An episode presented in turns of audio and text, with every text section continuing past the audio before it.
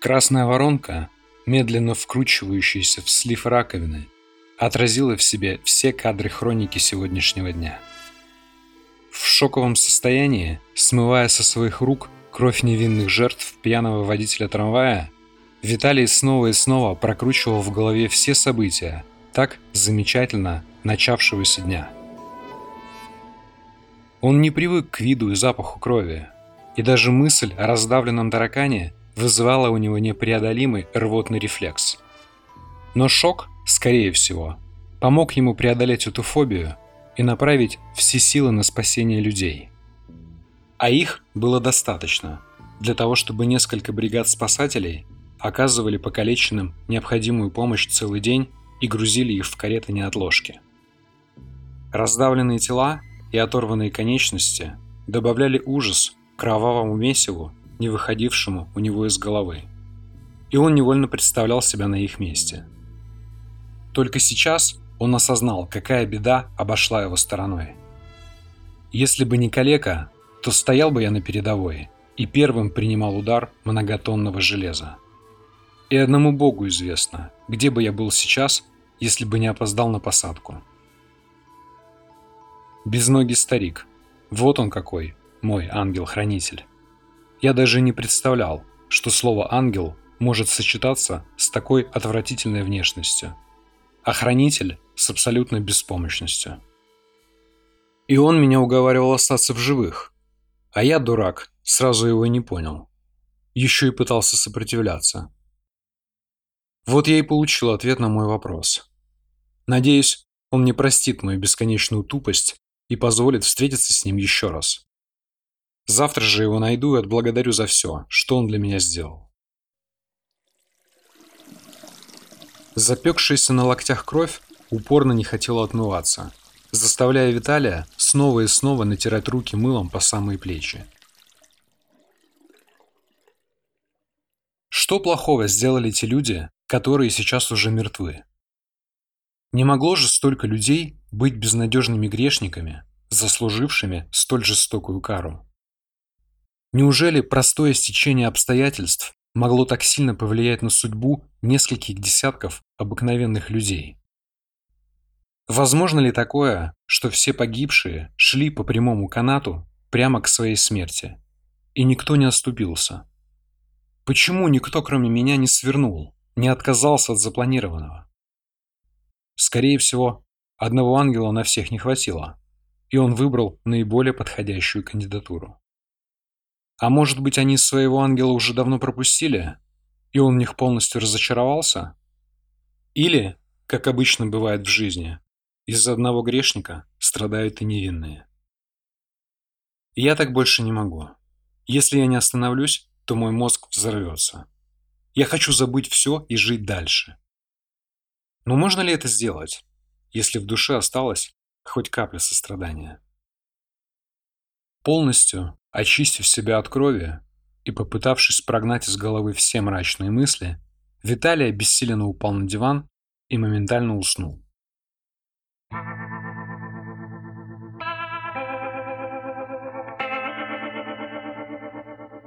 Странными взглядами провожали его коллеги утром первого, вернее, уже второго рабочего дня. По выражению их лиц невозможно было угадать, о чем они думают и поэтому Виталий, не обращая на них внимания, стал ожидать вызова к шефу и незамедлительного увольнения за вчерашний прогул. Он не любил оправдываться и поэтому принимал упреки или незаслуженную критику молча. По его мнению, оправдываются виновные, а он себя виновным ни в чем не считал. Виталий не собирался выкручиваться и на этот раз, несмотря на то, что эта работа была для него единственным шансом выжить. Через час он уже находился в приемной и терпеливо ожидал своей участи. Ани почему-то не было на рабочем месте, и поэтому, сидя в пустой комнате, он просто довольствовался изучением богатого интерьера. Он задумчиво рассматривал пять костяных слоников, аккуратно расставленных в ряд по старшинству и безучастно смотревших на погасший монитор. Таких старомодных аксессуаров Виталий не видел уже давно. Пожелтевшие от времени фигурки напоминали о бренности материи. По цвету и характерной ручной работе можно было предположить, что они, если не старинные, то уж точно старые. «Опять пятерка», – подумал Виталий и с надеждой на ошибку еще раз пересчитал статуэтки. Надежды не оправдались. На столе по-прежнему стояло пять безмолвных фигурок. Не может быть. На знак уж точно не похоже. Скорее всего, глупое совпадение. Но как? Размышления Виталия прервал селектор, прогромыхавший голосом Мирлана Георгиевича. «Аронов, заходите!» «Я не знаю, что ты там вчера натворил, но по твою душу приходила милиция», сурово произнес шеф и протянул Виталию руку для приветствия. «Если со мной здороваются, то, может быть, не все еще потеряно?» Начал успокаивать себя Виталий и пожал огромную кавказскую пятерню. «Поручили передать тебе вот это!» И Мирлан Георгиевич протянул Виталию какой-то значок и красную корочку. Просили поздравить и объявить благодарность за мужество, проявленное при ликвидации аварии. Знак почетного спасателя я бы хотел повесить на доске почета в офисе, если ты, конечно, не против. Не давая ни малейшего шанса на отказ, продолжил начальник. Это будет дополнительным стимулом нашему коллективу в стремлении к совершенству. У Виталия отлегло от сердца, и нахлынувшие чувства, перемешанные с гордостью за свой поступок, выдавили скупую мужскую слезу, которую он сразу же попытался втянуть обратно. Конечно, не против. Только удобно ли? «Ты это заслужил, и не бойся славы, привыкай к ней», – продолжил шеф. «К зарплате дадим премию, только не трать ее на себя. Пусть весь коллектив за тебя порадуется и за твой счет покушает. Это будет хорошим способом познакомиться с коллегами поближе и наладить отношения. А главное, сильно не зазнавайся. Ты нам еще нужен, и от тебя потребуются максимальные усилия чтобы мы, наконец, смогли запустить эту котельную.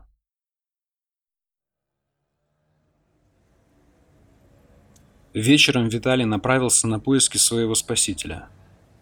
Он начал свой путь на остановке и, пройдя вдоль всей улицы, так и не увидел никого, кто мог бы быть похож на вчерашнего коллегу. В подворотнях и пивных хватало оборванцев, но все они, на зло Виталию, имели как минимум одну ногу. Не отчаиваясь, Виталий решил расспросить всех, кто мог бы видеть безногого старика. Вдоволь наобщавшись с грязными и мерзко пахнущими бездомными, он так и не получил ответа на свой животрепещущий вопрос. Никто и никогда не видел в этом районе города человека, подходящего под описание Виталия. Порядочно устав и не добившись желаемого результата, Виталий побрел домой, пытаясь придумать, где еще можно продолжить поиски. Но на протяжении вечернего променада его начало одолевать странное чувство. Ему казалось, что никакого калеки и не было. А все детали, которые так хорошо запомнились Виталию, теперь казались вымышленными им же самим. Не было грязной пятерни, не было громыхающей тележки – и не было отвратительного и скрипучего голоса. Не было и старика, а были только глаза. И это было единственное, что по-настоящему увидел Виталий и запомнил на всю жизнь. Пронизывающий, гипнотический взгляд и сейчас преследовал его всю дорогу. Обернувшись несколько раз вокруг себя и не увидев никого, кто бы мог за ним наблюдать, Виталий нырнул в родной подъезд.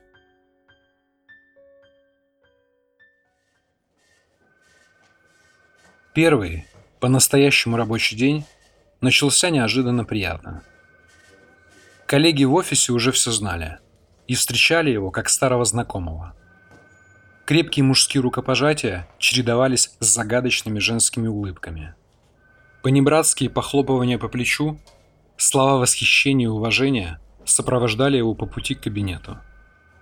Виталий, перездоровавшись со всеми, зашел в кабинет уселся в удобное кресло и, открыв ежедневник, стал планировать рабочий день. Перечень вопросов, по которым необходимо было принять решение, был очень большим, и складывалось впечатление, что Виталию понадобится не один день для того, чтобы разгрести все накопившиеся проблемы. Он откинулся в кресле и в очередной раз взглянул на бесконечный список. Осознав, что все вопросы придется решать одновременно, так как они были равны по своей значимости, Виталий ощутил легкую нервозность. Но он не расстроился. Проявить себя с первого рабочего дня означало получить изрядный кредит доверия со стороны руководства, а впоследствии и возможность продвижения по карьерной лестнице. Время пролетело незаметно.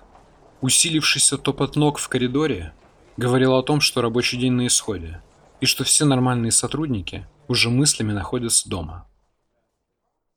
Если человек остается на работе сверхурочно, то это означает, что он либо не успевает сделать всю запланированную работу за отведенное время, либо берет на себя слишком много невыполнимых обязательств. И то, и другое говорит о нерадивости сотрудника и о неправильном распределении времени. Виталий это прекрасно понимал. И для того, чтобы не нарваться на начальство, запер свой кабинет и продолжил обзванивать поставщиков, составляя смету расходов. Контроль над временем был потерян, так как в кабинете часов не было, а свои он оставил дома. Поэтому он даже не представлял, который сейчас час. Да это было и не важно.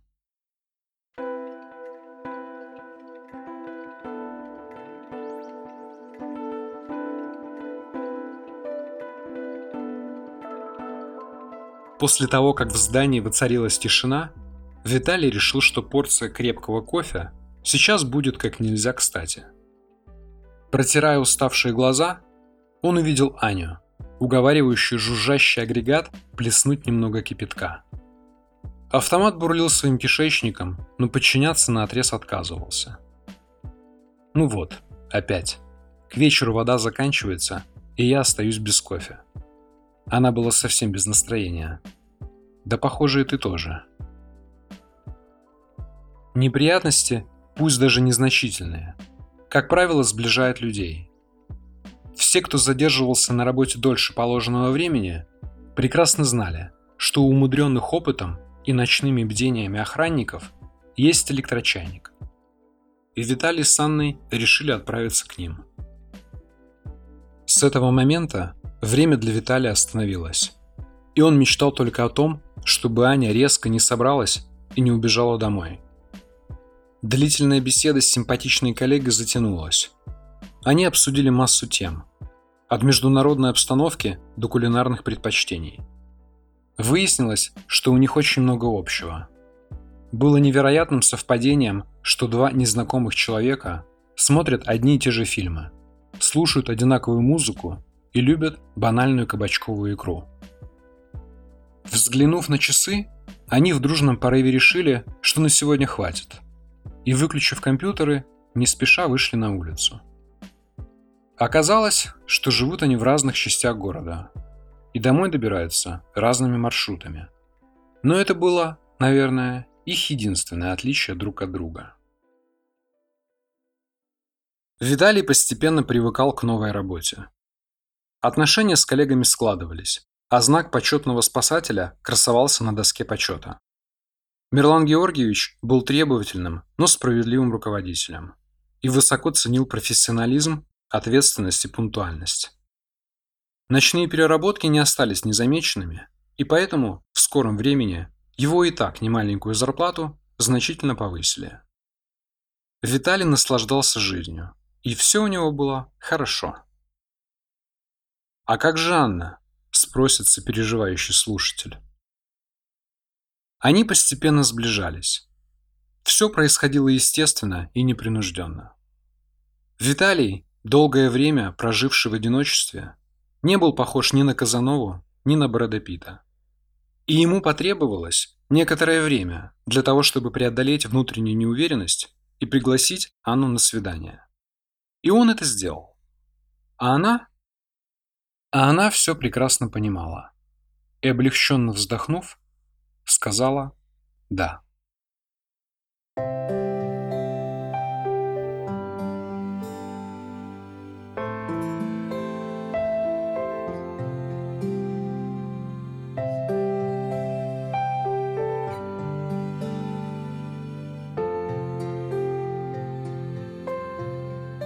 Любовь. Это чувство открывает душу и закрывает глаза, затуманивая разум. Порхая, Виталий летел домой в ожидании нового и так много значившего для него дня. Долгожданный запуск котельной и очередное свидание с Анютой делали этот день, наверное, самым счастливым днем в его жизни. Предостережение Антонины, авария в котельной, три месяца в больнице да и вообще вся его прошлая жизнь, были как в густом тумане. И Виталий об этом практически не вспоминал.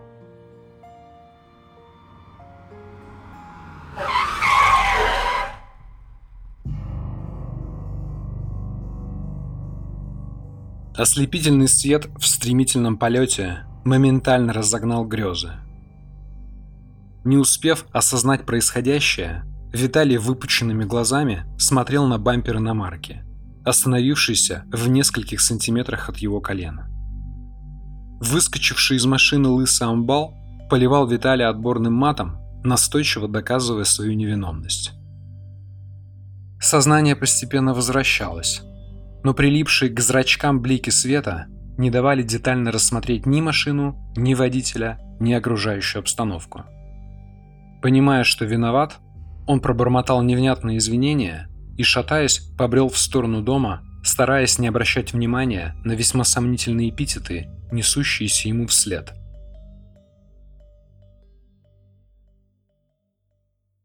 Я уже и забыл про всю эту чертовщину, преследующую меня. Ну почему опять? Только-только все стало налаживаться. Жизнь начала постепенно преображаться. Да что за рок меня преследует? Достали эти знаки. Что я должен на этот раз сделать? Бросить работу? Ну уж фигушки. Я скорее соглашусь на лоботомию, чем стану писать заявление. Отказаться от Анечки? Не дождетесь. Ты слышишь меня? Не дождетесь. Я не дам тебе отобрать то, ради чего живу. Лучше уж сразу убей. В бешенстве, перевернув кастрюли и банки с крупами, он нашел пожелтевшую от времени сигарету и, морщась от мерзкого вкуса, сделал глубокую затяжку. Для абсолютно некурящего человека это было похоже на глотание огня. И Виталий, закашлившись, яростно швырнул окурок в раковину. «Я Варион, я Варион, Варион». Он сделал слабую попытку успокоиться. И что этот Варион должен сделать? Максимум, на что я согласен, так это на однодневный отпуск за свой счет. Но только не завтра. Мое отсутствие на завтрашнем запуске равносильно самоубийству. И не уговаривай, ты слышишь? Не завтра. Когда угодно, только не завтра. Закричал Виталий лампочки, одиноко болтающийся под кухонным потолком.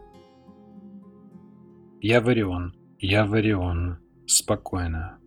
Я спокоен. Начал он медитацию на раскисший окурок. Черт побери, я же Варион. Мне же все можно. Я же повелитель судьбы. Ну и пусть увольняют. Что я потеряю? Да ничего. А Аня уже и так со мной. Радуйся, ты победила.